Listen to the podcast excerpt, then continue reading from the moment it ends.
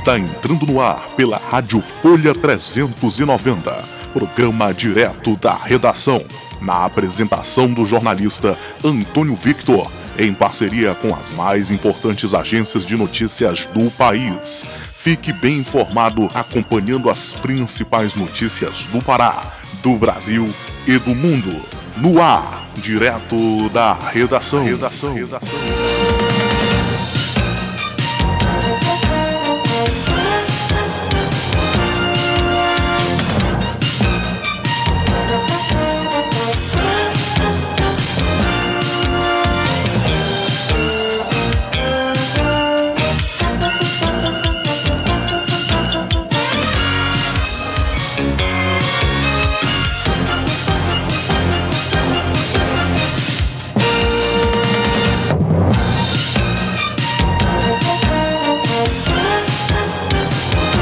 Olá, estamos entrando no ar com o direto da redação desta sexta-feira, dia 9 de abril, aqui pela Rádio Folha 390, uma emissora 100% digital a serviço da cidadania e da informação.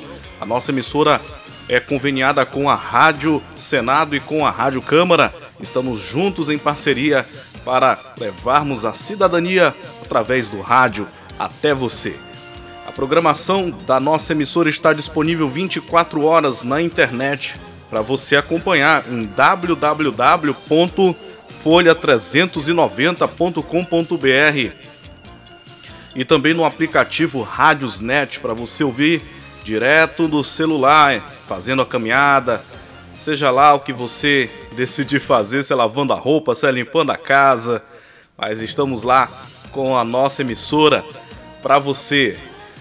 Olha, a, o direto da redação também transmite pela internet. Estamos lá nos perfis da Rádio Folha 390 nas redes sociais, no Facebook, no Twitter, em Folha 390 e no Instagram em folha.390. Fique juntinho aqui de nós, acompanhando todo o trabalho da nossa emissora também pelas redes sociais. No canal de podcast a Rádio Folha 390 também é só sucesso. Estamos lá no Spotify e em mais oito plataformas levando notícias e cidadania 100% gratuito. Canal de podcast aí que tem sido aí um sucesso para nossa emissora e a gente se esforça muito para levar informação de qualidade para vocês. Bom, na data de hoje nós comemoramos o Dia Nacional da Biblioteca, Dia do Aço. Aniversariantes famosos, o músico Chorão, que se estivesse entre nós, estaria completando mais uma primavera. O Chorão que nos deixou aí em 2013. Hoje também é aniversário do ator Dennis Quaid, das atrizes Kristen Stewart, Leighton Mister e o ator e cineasta Mazarop, que também se estivesse conosco, estaria completando aí mais um aninho de vida. Mazarop que nos deixou aí em 1981. Acontecimentos marcantes deste 9 de abril, primeiro CD musical lançado no Brasil, com o título Garota de Ipanema, de Nara Leão e Roberto Menescal, no ano de 1986. Saddam Hussein foge de Bagdá para o norte do país após derrota do exército iraquiano para tropas americanas, que culminou aí com sua deposição no ano de 2003. Hoje também nós lembramos o casamento de Charles, príncipe de Gales, e Camila Parker Bowles, no ano de 2005. No campo da religião e da espiritualidade, hoje é dia de Santa Valdertrudes e Santa Maria de Cleofas, tia de Jesus Cristo, padroeira das tias. Hoje é dia das tias, hein? Um abraço aí para todas as tias. Pensamento do dia: as palavras dão recado do que trazemos na alma. Esse é o direto da redação para você aqui pela Rádio Folha 390.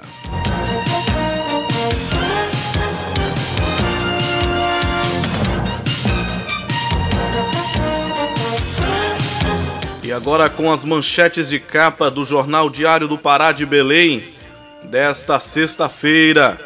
Desta sexta-feira, combate à Covid. Pará continua com bandeiramento vermelho serão mantidas por mais uma semana as restrições ao funcionamento de estabelecimentos comerciais e o toque de recolher de 21 horas às 5 horas. O governador pediu apoio da população para que haja flexibilização das medidas. Nova remessa para recebe 116 mil doses da Coronavac da Oxford. Imunizantes contra a Covid chegaram na madrugada desta sexta-feira. Ajuda Renda Pará sai para nascidos em setembro. Atenção você aí que está inscrito no Cade Único, você que está inscrito no Cade Único e ainda não foi atrás do seu Renda Pará. Procure uma agência Bampará mais próximo da, do, seu, do seu domicílio para você receber aí é, esse auxílio fornecido pelo governo do estado do Pará. Você que é do Pará e está inscrito no CAD Único e ainda não recebeu ah, o seu Renda Pará, procure a agência mais próxima do Banco do Estado do Pará, Bampará, para poder estar aí recebendo o seu auxílio de 100 reais oferecido pelo governo do estado do Pará. Tá certo? Fica atento. Saúde, vacinação contra o HN1 começa na próxima segunda-feira. Decisão judicial: ministro do Supremo manda Senado instalar CPI da pandemia. Olha só, Luiz Barroso concluiu que requisitos para abertura estão todos presentes. Importante fiscalizar, hein, para saber o que está acontecendo, que o país não consegue ter controle dessa pandemia. Não consegue ter controle da pandemia de Covid. O Brasil está aí entre os piores índices é, de contenção desta pandemia de Covid-19. Temporal, forte chuva derruba três árvores. Uma delas caiu na Generalíssimo, próximo à Praça Santuário, lá em Belém. Novo coronavírus cresce a busca de ervas medicinais no Vero Peso. Produtos mais procurados são os que prometem aliviar sintomas como tosse, falta de ar e secreções pulmonares. Mas especialistas dizem que o uso não tem respaldo científico. Só para contextualizar aos ouvintes, que acompanham direto da redação e não são aqui da Amazônia, não são aqui da região, o Vero Peso é famoso pelas suas ervas, né? Lá é o nosso grande, a nossa grande farmácia natural, onde são comercializadas diversas ervas é, aromáticas e que são utilizadas em banhos, em xaropes, em chás. O povo amazônico costuma recorrer a esse tipo de tratamento alternativo. Embora haja esse, esse detalhe de que não há respaldo científico, mas a ciência também não pode ser a ciência de uma nota só, né? É isso aí. Olha, no BBB, Caio vira líder e Fiuk está no paredão. Eita, vamos ver o que, que vai dar isso aí, hein? Olha, agora o tempo e a temperatura no direto da redação. Após é, acompanharmos as principais manchetes de capa do Diário do Pará, vamos ver aqui a previsão do tempo. O tempo Parece que permanece chuvoso em boa parte da região norte nessa sexta-feira, dia 9. A temperatura na região pode variar entre 18 e 33 graus. E quem traz mais detalhes no quadro Tempo e a Temperatura do Direto da Redação é ela, a nossa repórter Larissa Lago, que está agora com a linha aberta.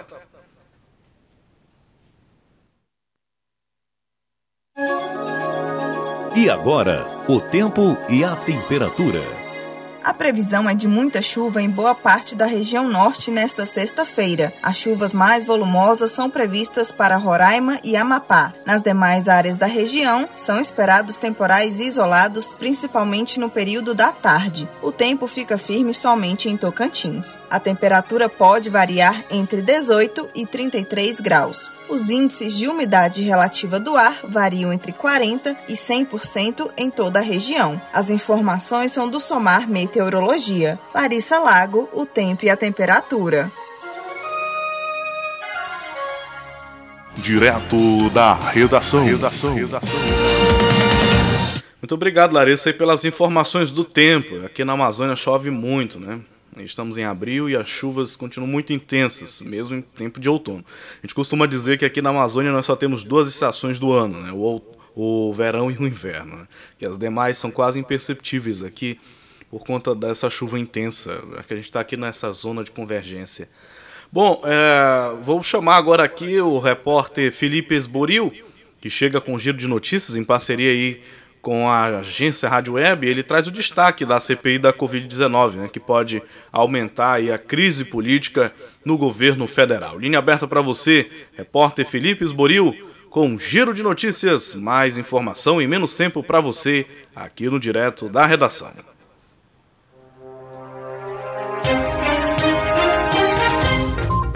Olá, este é o Giro de Notícias da agência Rádio Web.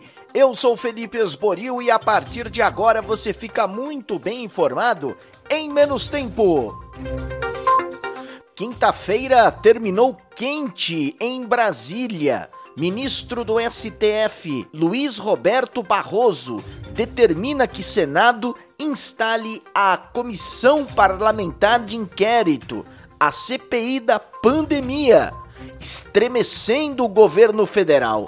Vamos direto a Brasília com as principais informações Yuri Hudson. A liminar atende um pedido dos senadores Alessandro Vieira e Jorge Cajuru, ambos do Cidadania. Defensores da CPI conseguiram o número regimental de assinaturas para criar a comissão ainda no fim de fevereiro. Mas desde então o pedido está engavetado pelo presidente do Senado, Rodrigo Pacheco do DEM.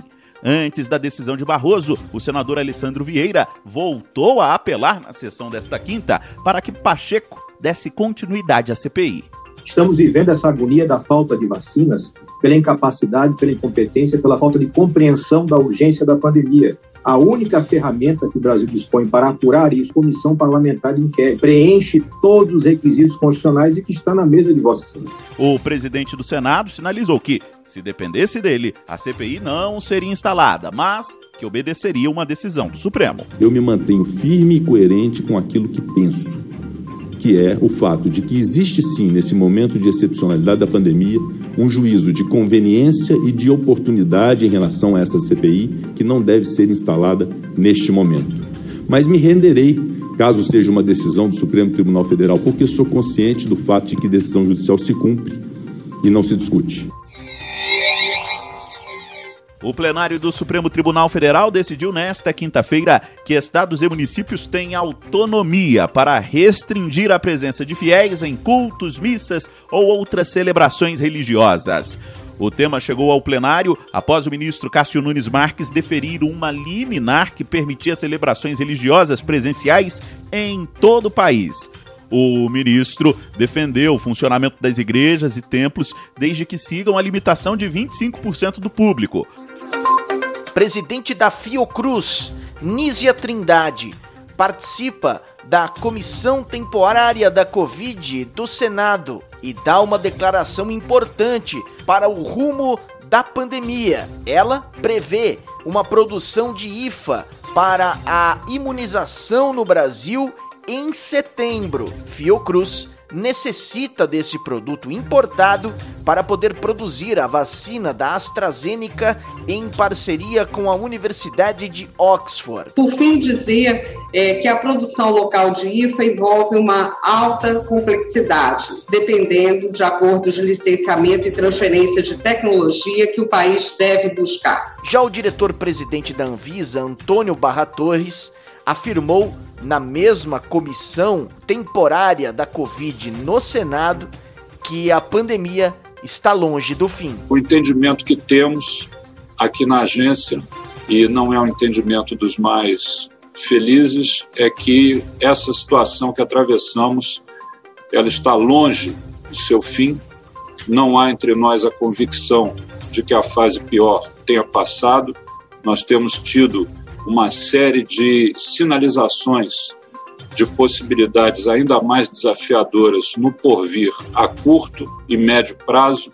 Portanto, não vemos nenhum sentido em manter os olhos apenas nos próximos minutos, nos próximos dias. A Agência Nacional de Vigilância Sanitária dá aval para estudo clínico no Brasil de nova vacina contra a Covid. Ela é produzida pela GSK. O estudo é patrocinado pela empresa Medicago. A previsão é que os testes incluam 30 mil voluntários no mundo, 3.500 aqui no Brasil, que pode registrar mais mortes do que nascimentos. Daniel Fagundes. O estado do Rio Grande do Sul registrou mais óbitos do que nascimentos no mês de março. Os dados são do portal da transparência dos cartórios de registro civil e indicam a possibilidade de um fato inédito. Pela primeira vez na história, o Brasil pode registrar mais mortes que nascimentos em um mês. É o que relata a epidemiologista da Universidade Federal de Pelotas, Ana Cláudia Fassa. É possível, né? A gente ainda tem uh, cenários bem críticos, né? Vários estados, várias capitais com em colapso, né, do sistema de saúde com altas taxas de mortalidade. Isso pode acontecer, sim. Padrasto do menino Henry, o vereador doutor Jairinho, e a mãe da criança, Monique Medeiros, foram presos e indiciados por homicídio duplamente qualificado. Direto do Rio de Janeiro, João Vitor dos Santos. A Polícia Civil informou ter certeza de que o vereador Dr. Jairinho foi o autor das agressões que mataram o menino Henri Borel e de que a mãe da criança, Monique Medeiros, foi conivente. De acordo com o delegado Henrique Damasceno, a investigação ainda não foi encerrada, mas já há provas muito fortes contra o casal. Ele destacou que foram encontradas conversas por mensagens entre a mãe da criança e a babá que revelam uma rotina de violência contra Henri. O telefone da mãe, nós encontramos prints de conversa que foram com certeza uma prova extremamente relevante, uma vez que esses prints eram de quase um mês antes do crime. Alguns pontos de, desses prints nos chamaram muita atenção. A babá fala que o Henri relatou a ela que o padrasto pegou pelo braço, nos termos ali escritos, deu uma banda, que é uma rasteira, e o chutou.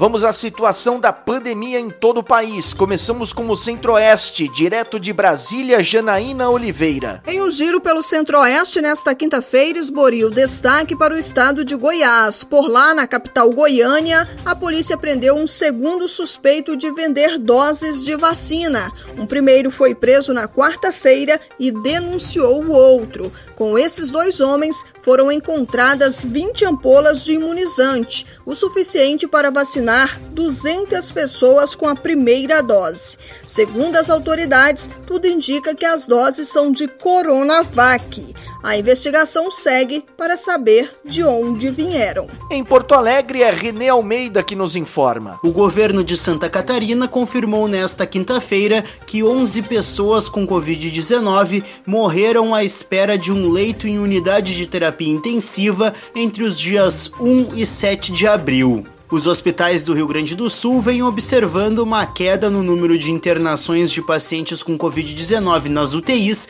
desde a última segunda-feira. No Paraná, uma nova remessa de vacinas contra o coronavírus, com cerca de 242 mil doses, chegou ao estado. Bruno Moreira e o Sudeste, direto de São Paulo. O estado de São Paulo passou a barreira das 80 mil mortes por Covid-19 nesta quinta-feira. Isso se deu por conta dos 1.229 óbitos confirmados no dia, o que elevou o total para 80.742 desde o início da pandemia. Trata-se do segundo número mais alto em apenas um dia. Ainda em São Paulo, o Instituto Butantan informou que a remessa de insumos da Coronavac deve chegar até o próximo dia 20. O processo de envase da vacina está suspenso por falta de matéria-prima. Direto de São Luís, no Maranhão, Carolina Prazeres traz as últimas do Nordeste. Em Pernambuco, 97% dos 1.578 leitos de UTI na rede pública de saúde estavam ocupados nesta quarta. Já a rede privada registrou 90% de ocupação dos 509 leitos de UTI. A Bahia teve novo recorde de óbitos por Covid-19, com 189 mortes em 24 horas. A ocupação de leitos de UTI está em 82%, de acordo com a Secretaria Estadual de Saúde. No Maranhão foram registrados mais 900 novos casos da doença e 48 óbitos, segundo a Secretaria de Estado da Saúde. Já o Ceará continua com isolamento rígido, que será mantido até o dia 12 de abril, quando será iniciada a retomada gradual das atividades não essenciais. Edir Gaia, em Belém do Pará, como está o norte do país? Mais de 70% dos municípios de Rondônia registraram mais mortes por Covid-19 entre os meses de janeiro e março de 2021 do que em todo o ano de 2020, segundo a Secretaria de estado de saúde. Entre os 37 municípios, Ji-Paraná foi o que mais teve mortes este ano, com 233 vítimas da Covid-19, cerca de 200% a mais que nos 10 meses da pandemia em 2020. Ponto final nesta edição do Giro de Notícias. Na segunda-feira eu volto com mais informação em menos tempo. Até lá! Direto da redação. redação. redação. Muito bem, esse foi o giro de notícias aí com o repórter Felipe Esbori em parceria com a agência Rádio Web. Bom, é, ele citou aí o caso envolvendo a morte do menino Henri, né? E a gente traz, infelizmente, essa triste informação, essa triste notícia que comoveu o Brasil. O delegado do caso diz que não resta dúvida sobre a autoria do crime. O delegado Henrique Damasceno afirmou que o padrasto, o Dr. Jairinho, seria o responsável pela morte do menino de 4 anos. E a mãe, a Monique Medeiros, conivente, conivente. É, a Polícia Civil do Rio de Janeiro prendeu os dois na última quinta-feira é, por tentativas de atrapalhar a investigação. Né? De acordo com o laudo do Instituto Médico Legal, o Henri Borel faleceu por hemorragia interna após ação contundente no dia 8 de março. Mensagens apontam que Jairinho, que é vereador no Rio de Janeiro pelo partido Solidariedade, tentou impedir que o corpo fosse levado ao IML. É muito, muito duro isso, viu? É difícil, principalmente para quem tem filhos, para quem está em segunda união, tem filhos, ou para quem tem filhos que são criados por outras pessoas. É muito difícil isso, gente. Cuidado, muita atenção. Fica aqui é, o recado a partir dessa triste notícia. Fique atento aos filhinhos de vocês. Defendam as nossas crianças. Defendam as nossas crianças. Elas precisam, precisam urgentemente da nossa defesa. É, recentemente estava lendo aqui um, uma triste estatística sobre a questão do abuso sexual de crianças e adolescentes durante a pandemia. Boa parte desses casos não são notificados às autoridades policiais. Boa parte desses casos ficam impunes no silêncio do sofrimento dessas crianças. Então, defendam as nossas crianças. Um recado para as autoridades políticas: atenção em relação à política da infância e da adolescência muita atenção né, para poder garantir o direito desses indefesos, porque as crianças são indefesas. Esse caso aqui, sinceramente, é de uma barbaridade, de uma barbaridade assim tremenda. É isso, vida que segue, mesmo com todas essas essas incongruências, né, do ser humano, muito triste. Bom, e aqui no Pará, gente, governo decide manter bandeira vermelha no estado por conta da Covid-19. O anúncio foi feito pelo governador Helder Barbalho na tarde da última quinta-feira, dia 8, por meio das suas redes sociais, que o estado do Pará vai manter o bandeiramento vermelho em todas as regiões do estado. A medida preventiva é para conter o avanço do novo coronavírus. A decisão foi tomada durante reunião do Comitê Técnico e Científico, liderado pela Secretaria de Saúde, a CESPA, realizada também na quinta-feira e levando em consideração tanto os dados de demandas por leitos quanto de infecção pela doença nos municípios. Quem traz ainda mais detalhes sobre essa informação é a repórter Rayane Bulhões, da Rádio Agência Pará. No ar, Agência Pará de Notícias. O Pará segue em bandeiramento vermelho. A decisão de continuar com essa classificação de risco alto veio após reunião do governo do Pará com o Comitê Técnico Científico, levando em consideração os números de infectados e as demandas por leito, como falou o governador Helder Barbalho durante pronunciamento. A partir dos dados científicos, usando inteligência artificial e todos os dados de demandas por leito, como também de infecção por todas as regiões, é fundamental que nós continuemos tomando as medidas de distanciamento social e as precauções necessárias para que possamos atravessar este momento de maior dificuldade.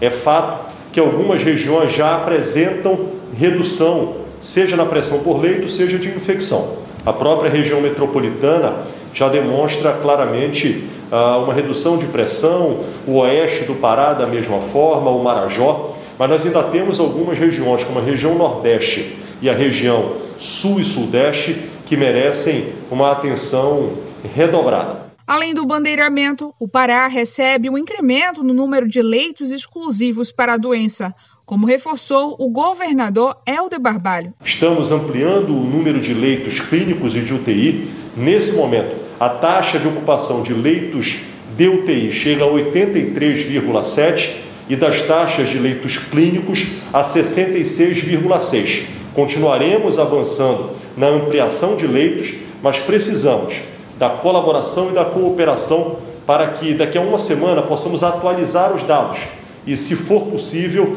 já iniciar a redução uh, das restrições e a retomada gradativa junto com a vacina para proteger a nossa população. Reportagem Raiane Bulhões. Informação, prestação de serviço, utilidade pública. Agência Pará de Notícias. Coronavírus. Evite o contágio.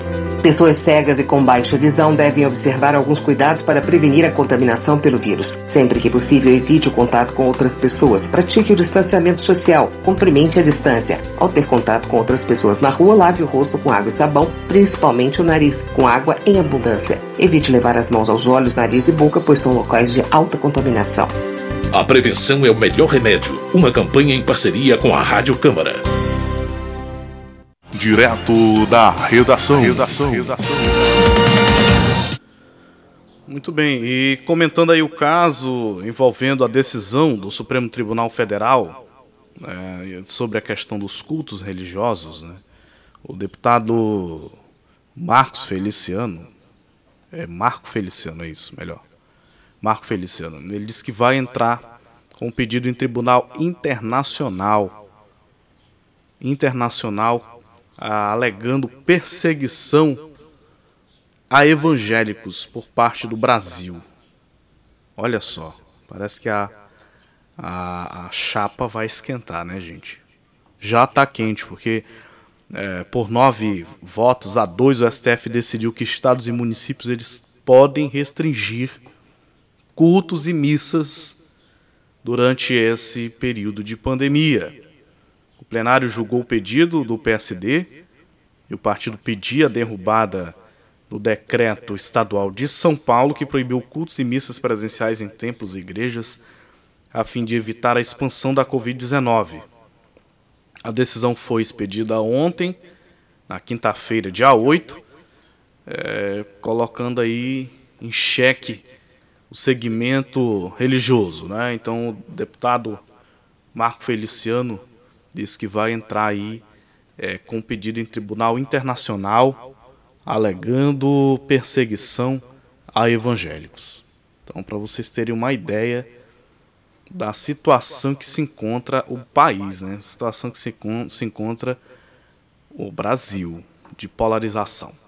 Ah, vamos para o noticiário político. A lei que substituirá a de segurança nacional deve prever aí crime para notícias falsas. Quem traz mais detalhes sobre essa informação é o repórter da Rádio Câmara de Brasília, Antônio Vital.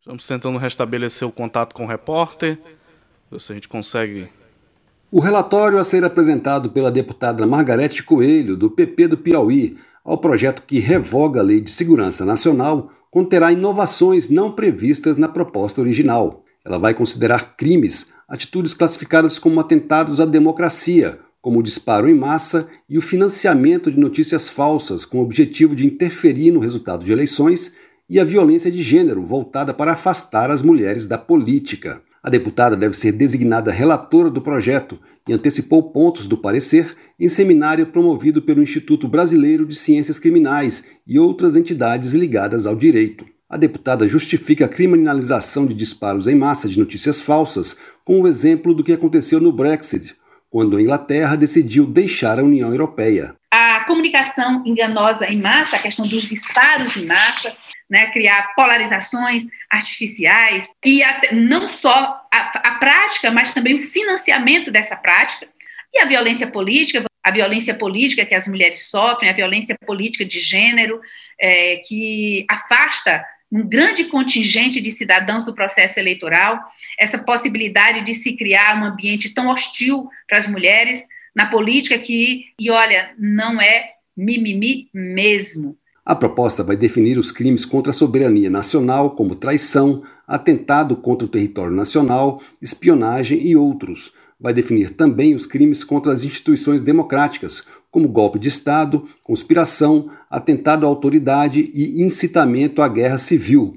O deputado Paulo Teixeira, do PT de São Paulo, que também participou do seminário, é autor de um dos projetos que está sendo analisado junto com a proposta a ser relatada pela deputada. Ele defende a revogação da Lei de Segurança Nacional, mas pede mais discussões sobre o projeto original, apresentado em 2002 pelo então ministro da Justiça, Miguel Reale Júnior. Aquele projeto de lei do Miguel Reale Júnior é muito ruim. Por que, que ele é muito ruim? Porque ele tem tipos penais abertos que poderão punir é, movimentos sociais. Esse foi um cuidado que nós tivemos no nosso, nosso projeto de lei. Inclusive, um dos pilares do nosso projeto de lei é a proteção dos movimentos sociais como fundamentais para a democracia. A deputada Margarete Coelho disse que o texto ainda está sendo construído. O projeto, discutido em uma reunião de líderes nesta quinta-feira, deve ter sua urgência votada semana que vem no plenário da Câmara, uma maneira de agilizar o processo de votação.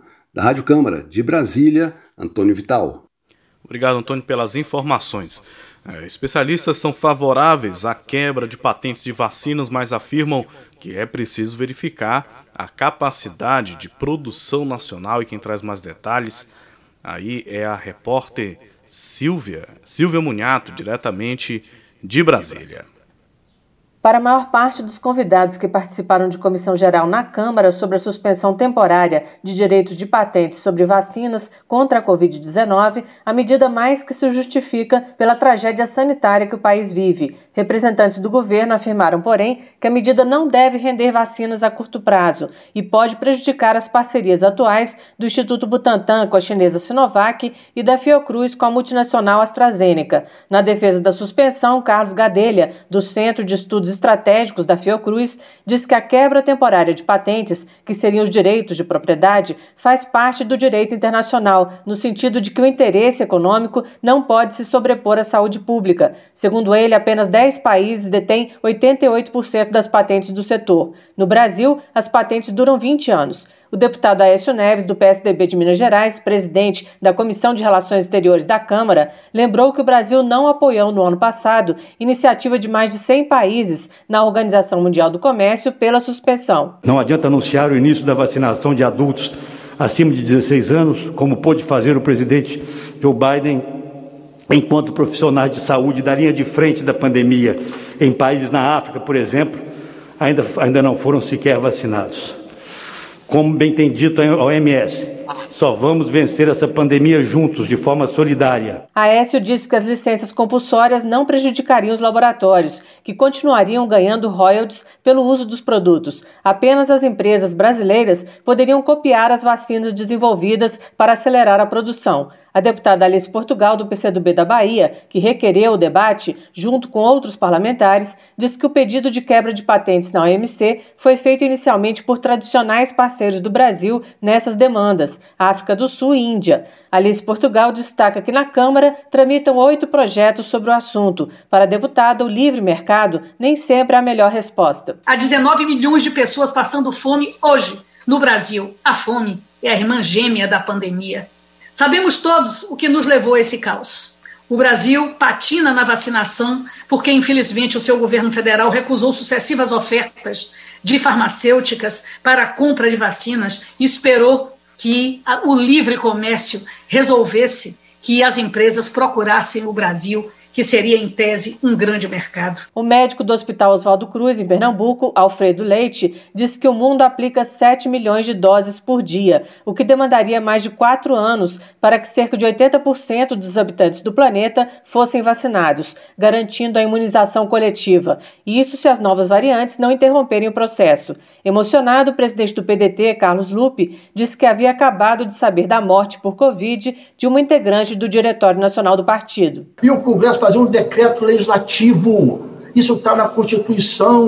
Eu quero apelar, eu quero pedir, eu não aguento mais perder gente. Eu não aguento mais perder amigos, parentes, irmãos, gente que está em torno da gente. Nós precisamos ter coragem, esqueçam as diferenças com o governo, eu tenho profundas diferenças. Agora é a vida humana. Vários convidados lembraram que o desenvolvimento rápido das vacinas contra a Covid-19 em todo o mundo foi resultado de investimentos públicos. O diretor do laboratório Cristália, Odilon Costa, disse que antes de quebrar patentes é preciso verificar as reais condições das empresas nacionais de fabricarem as vacinas. Ele lembrou a quebra de patente feita em 2007 pelo governo do PT para o medicamento Efavirenz, usado contra o HIV. Na época, o governo conseguiu fazer um consórcio de empresas para garantir a produção. Segundo o deputado Alexandre Padilha, do PT de São Paulo, que foi ministro da Saúde, existe capacidade para produzir as vacinas no parque industrial atual mas o secretário de Comércio Exterior e Assuntos Econômicos do Ministério das Relações Exteriores, Sarkis José, disse que nenhum país fez a quebra de patente das vacinas até agora. Poderia comprometer a importação de vacinas de nova geração e outras que estamos importando aqui no Brasil, poderia comprometer novos investimentos futuros em pesquisa e desenvolvimento, bem como os nossos nacionais e a produção de novas vacinas no Brasil no futuro, diante de novas vertentes, e poderia comprometer contratos hoje em vigor da Fiocruz e do Instituto Butantan com parceiros internacionais que desenvolvem vacinas. Os acordos da Fiocruz e do Butantan prevêem a transferência de tecnologia das vacinas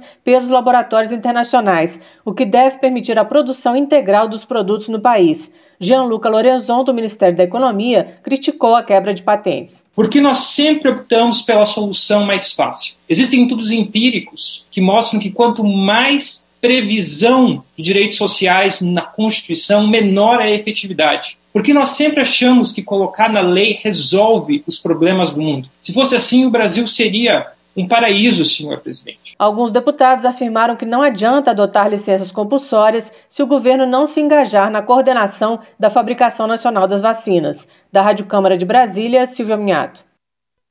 Obrigado, Silvia, pelas informações aí trazidas aqui por direto da redação. Dizer que o tratamento dito precoce com ivermectina e hidroxicloroquina não funciona é uma falácia, afirma Paulo Porto de Melo, médico neurocirurgião e especialista no enfrentamento de crises em saúde. Em entrevista exclusiva ao portal Brasil61.com, médico defende o reposicionamento de medicamentos para tratar Covid-19 e afirma que é preciso parar de brigar por participações, por posições políticas, aproveitar experiências que deram certo e implementá-las em larga escala. Vamos ouvir a entrevista do médico prestada para o portal Brasil 61.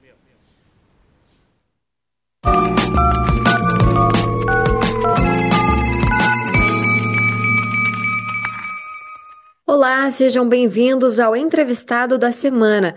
Nós vamos bater um papo exclusivo com o médico neurocirurgião e especialista em enfrentamentos de crises em saúde, Paulo Porto de Melo. Dr. Paulo Porto é formado pela Universidade Federal de São Paulo, possui título de especialista em neurologia, neurocirurgia, medicina de urgência e clínica médica, pós-graduado em Harvard, tem aprofundamento no estudo de temas como inovação, liderança, gestão e enfrentamento de crises de saúde.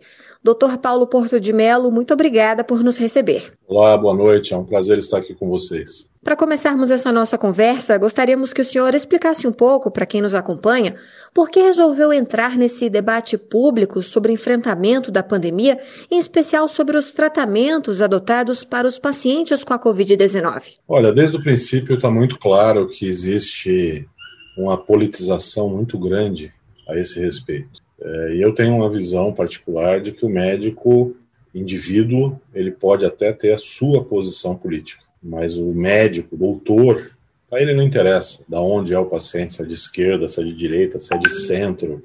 Isso é algo que é realmente é, irrelevante, não é? é? E eu percebi que essa essa polarização ela estava levando a uma grande desinformação do público. Então, dados científicos sendo interpretados da forma como convinha a uma determinada corrente ou a outra, e a população no meio disso tudo sofrendo com desinformação, com infecção e morrendo, não é? Então, como eu fiz é, medicina realmente por vocação, eu não podia ficar alheio a esse debate. Tá certo. Doutor Paulo, muita gente está usando expressões negativas para caracterizar o tratamento da Covid-19, como kit Covid e até kit morte, por exemplo o Ministério da Saúde está adotando a expressão atendimento imediato em contraposição ao fique em casa. A diferença técnica ou terminologia médica específica para classificar a administração de medicamentos em pacientes já testados positivo para a Covid-19 e administração ou indicação de medicamentos em pessoas com sintomas e suspeita de infecção pelo coronavírus e o que isso significa em termos de comando para a classe médica e para a rede de saúde? Em relação aos termos é, é, kit Covid ou termos é, é, deselegantes que vêm sendo usados contra a medicação e até contra quem trata, o que eu tenho a dizer a você é que quando eu ouço alguém falar de tratamento imediato para Covid, chamando de kit Covid, isso para mim já demonstra a ignorância dessa pessoa. Ignorância, às vezes, não de ofensa, mas de falta de informação mesmo. Porque não existe kit Covid. O que existem são uma série de medicações que podem ser usadas de forma associada em múltiplas combinações para promover um efeito benéfico no combate ao Covid. Assim como se usou no início contra o HIV. Uma série de medicações que, de forma associada, tinham algum efeito para o HIV. Não é? Então, quem fala em kit Covid já demonstra que é um ignorante, que não está estudando o assunto e está querendo lacrar. Só isso.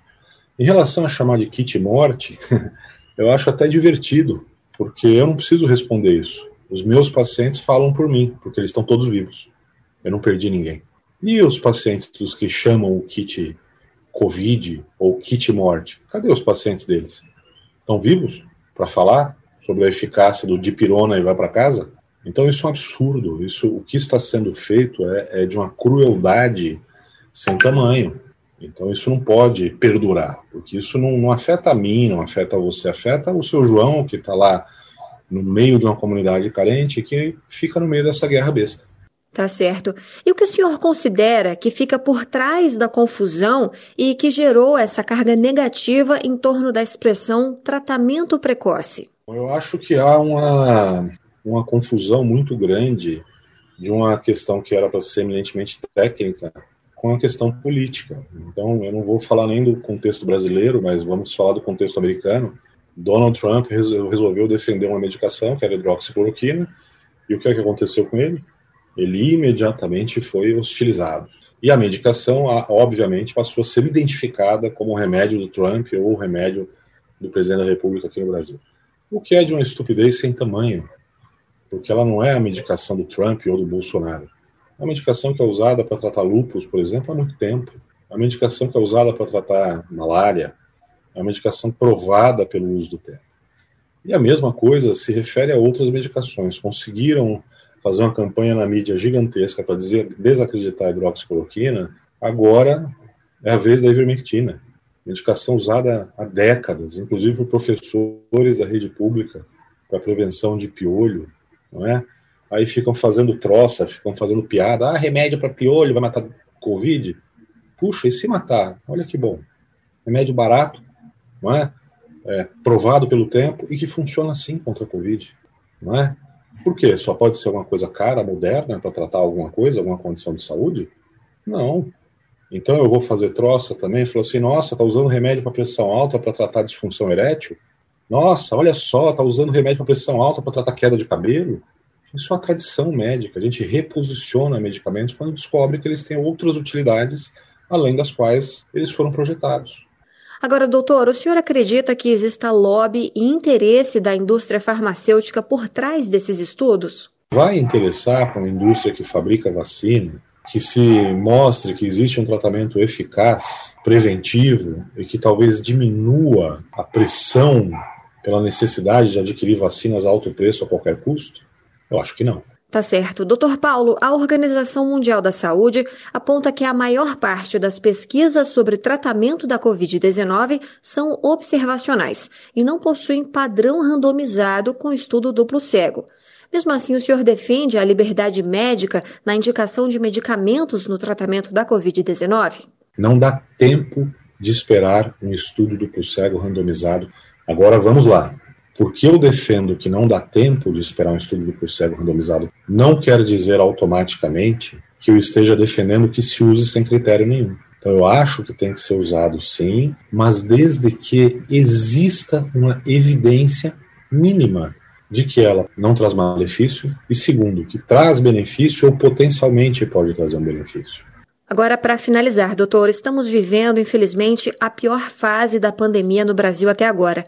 Na opinião do senhor, o que o país ainda pode fazer para evitar a piora desse quadro? O que a gente pode fazer é parar de brigar por posições, por time, por partido político e negociar soluções. Sentar numa mesa, colocar as mentes brilhantes que tem tanto de um lado quanto de outro para criar uma solução aproveitar as experiências que já existem, que dão certo não só fora do país, como dentro do país, e implementar isso em larga escala.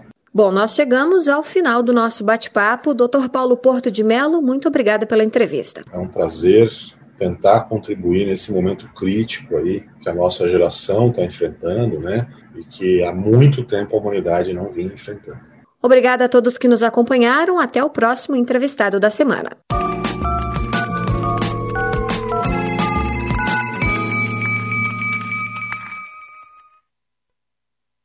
Direto da redação. redação. redação.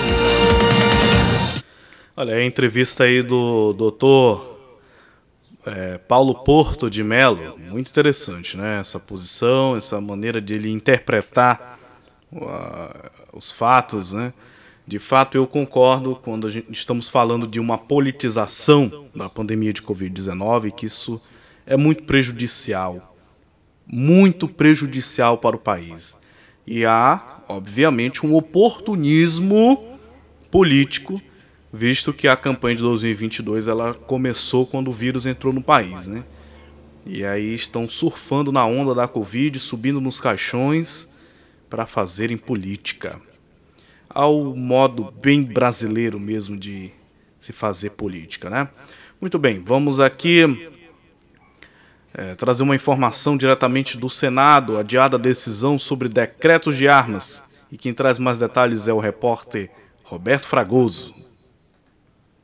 Em 12 de fevereiro, o presidente Jair Bolsonaro editou quatro decretos simplificando e ampliando o acesso a armas de fogo. O porte agora autoriza a carregar dois armamentos ao mesmo tempo. O número de armas que um cidadão comum pode ter sobe de quatro para seis e, no caso de profissionais de segurança e membros do Ministério Público e tribunais, para oito. Vários senadores apresentaram projetos de decreto legislativo para derrubar as novas normas. Simone Tebet, do MDB de Mato Grosso do Sul, condenou a atitude do governo de promover mudanças significativas no Estatuto do Desarmamento sob o pretexto de regulamentar a lei. Os quatro decretos, senhor presidente da República, são inconstitucionais, sim, e mais do que inconstitucionais, imorais e afrontam a autonomia do Congresso Nacional. O Estatuto do Desarmamento ele é radicalmente contra o porte de armas, não a posse. Querer garantir a atiradores o direito de ir e vir com armas em punho ou na, na cinta, considerado aquilo como um trajeto normal, é sim dar porte de armas através de um decreto, contrariando uma lei, contrariando, portanto, a autonomia desta casa. O relator Marcos Duval, do Podemos do Espírito Santo, pediu mais tempo para entregar seu parecer. A sessão foi marcada por debates e apelos para que a votação não fosse adiada, pois as regras já passam a valer a partir do dia 13, próxima terça-feira. Duval argumentou que a votação pode ser feita mesmo com as regras em vigor. Não cabe aqui os méritos, até porque na relatoria eu não estou seguindo pelos méritos, a minha relatoria está seguindo as questões constitucionais. O decreto ele inicia na terça-feira, então, independente de qualquer resultado positivo ou negativo, para manter os decretos, ou para derrubar os decretos, ainda passaria pela Câmara dos Deputados e aí mesmo assim estaria dando início aos decretos presidenciais. Então, não há motivo para se apressar, principalmente num momento como esse, que nós estamos vivendo uma pandemia. O líder da minoria, Jean Paul Prats, do PT do Rio Grande do Norte, autor de uma das propostas contra os decretos das armas, disse que além de cobrar uma nova data para a votação,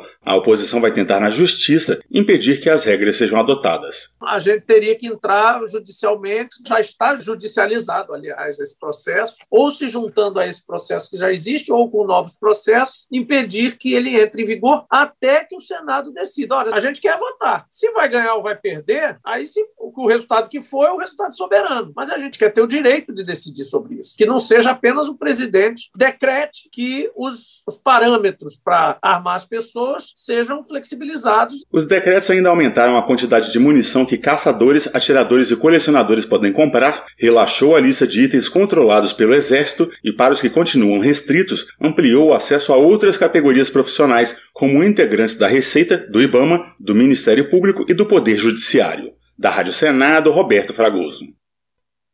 Direto da redação. redação. redação.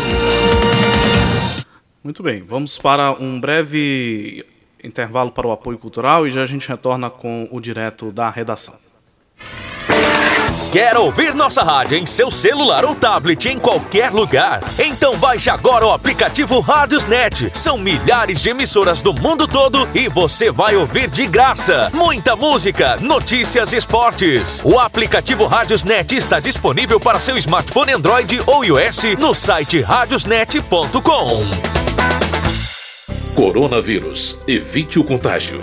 Para diminuir a possibilidade de contágio do coronavírus, evite tocar as mucosas de olhos, nariz e boca. Use lenço descartável para higiene nasal. Higienize as mãos após tossir ou espirrar. Não compartilhe objetos de uso pessoal, como talheres, pratos, copos ou garrafas.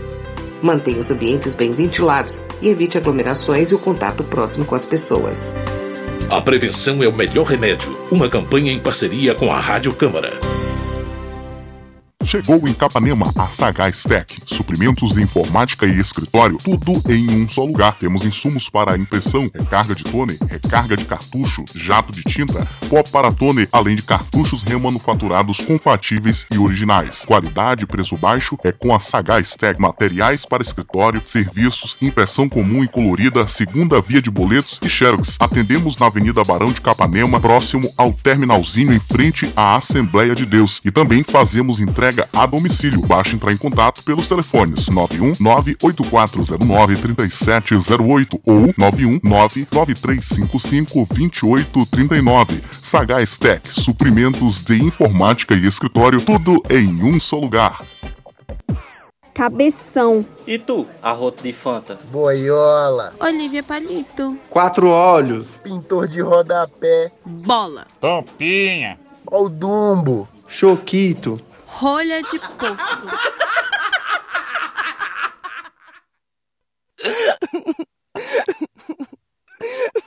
O bullying não tem graça.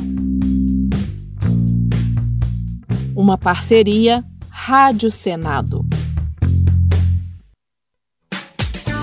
Rádio Senado e Rádio Folha 390 de Capanema. O Poder Legislativo perto de você. Você sabia que a nossa emissora é conveniada à Rádio Senado? Com essa parceria, você ouve as notícias do Senado Federal, programas culturais, séries especiais, enfim. O que é produzido pela equipe da Rádio Senado em Brasília também aparece aqui, para você ficar sempre atualizado e bem informado. Rádio Folha 390 de Capanema e Rádio Senado. Parceiras em favor da cidadania.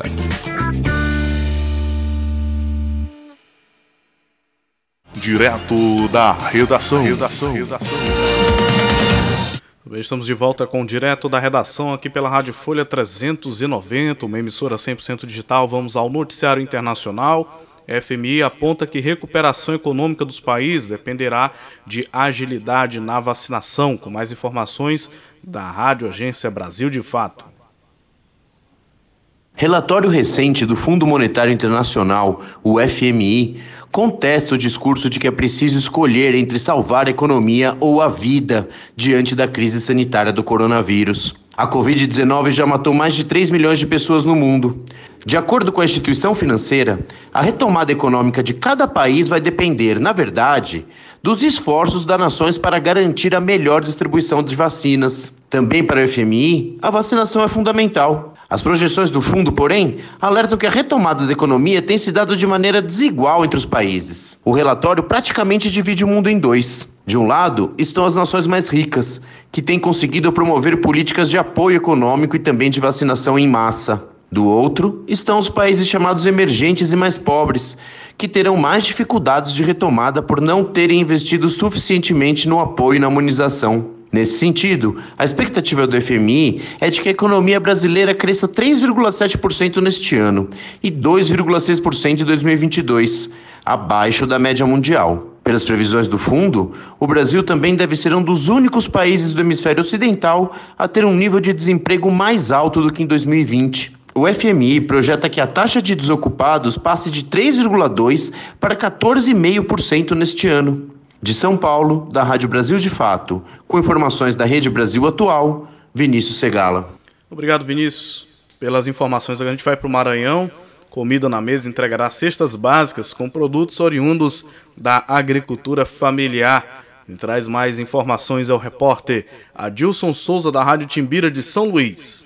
Na primeira fase do programa Comida na Mesa, o governo do estado vai investir mais de 5 milhões de reais e distribuir 30 mil cestas básicas. Grande parte dos produtos foram adquiridos da agricultura familiar. A exemplo de Viana, Chapadinha, Codó, entre outros, foram adquiridos arroz, feijão, farinha, biscoito, óleo, azeite do babaçu e mel. Já os produtos arroz e feijão foram comprados do município Mirador, Colinas, Itinga do Maranhão, Itapecuru e São Domingos. O vice-governador Carlos Brandão esteve acompanhando o processo de montagem das cestas básicas e comentou sobre o programa que vai levar comida para milhares de pessoas, garantindo mais renda ao produtor maranhense. Isso faz com que a gente garanta é, e incentive a produção do campo.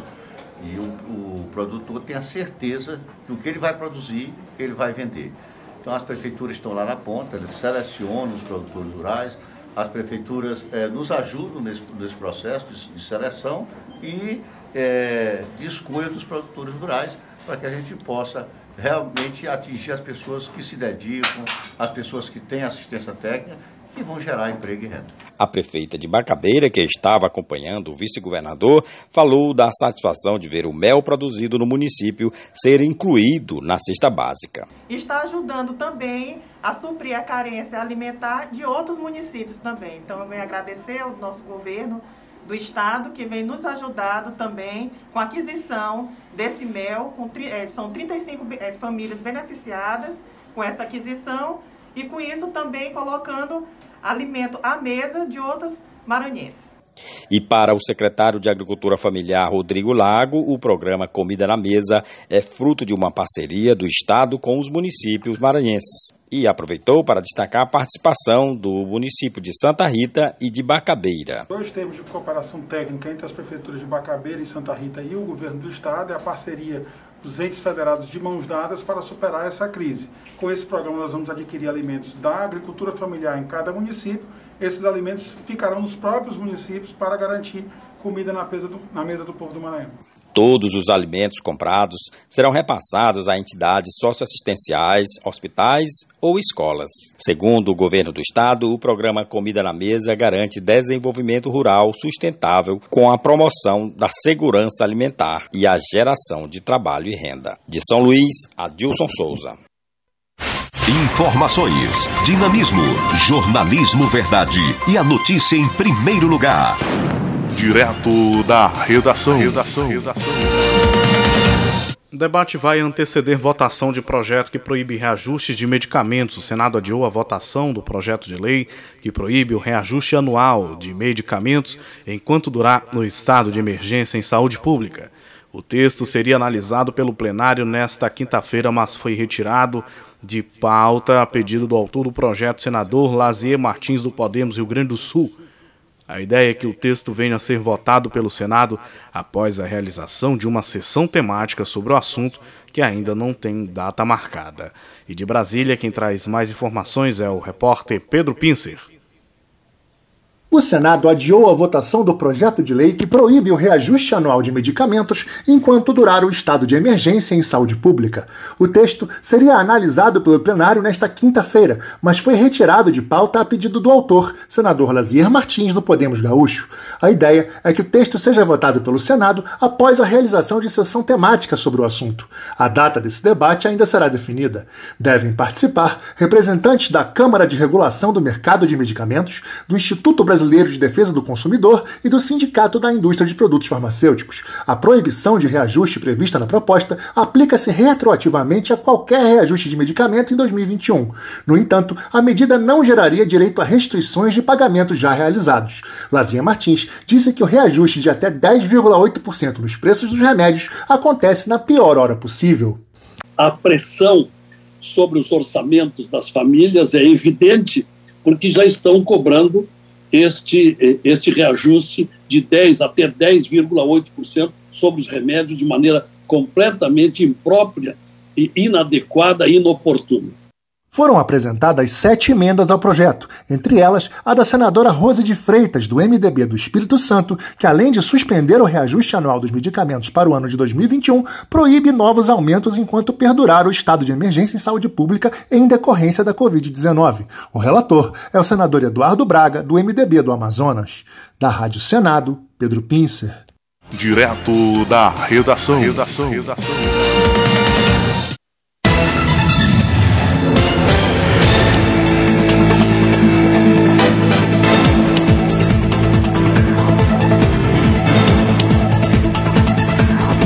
Esse foi o direto da redação desta sexta-feira, dia 9 de abril de 2021.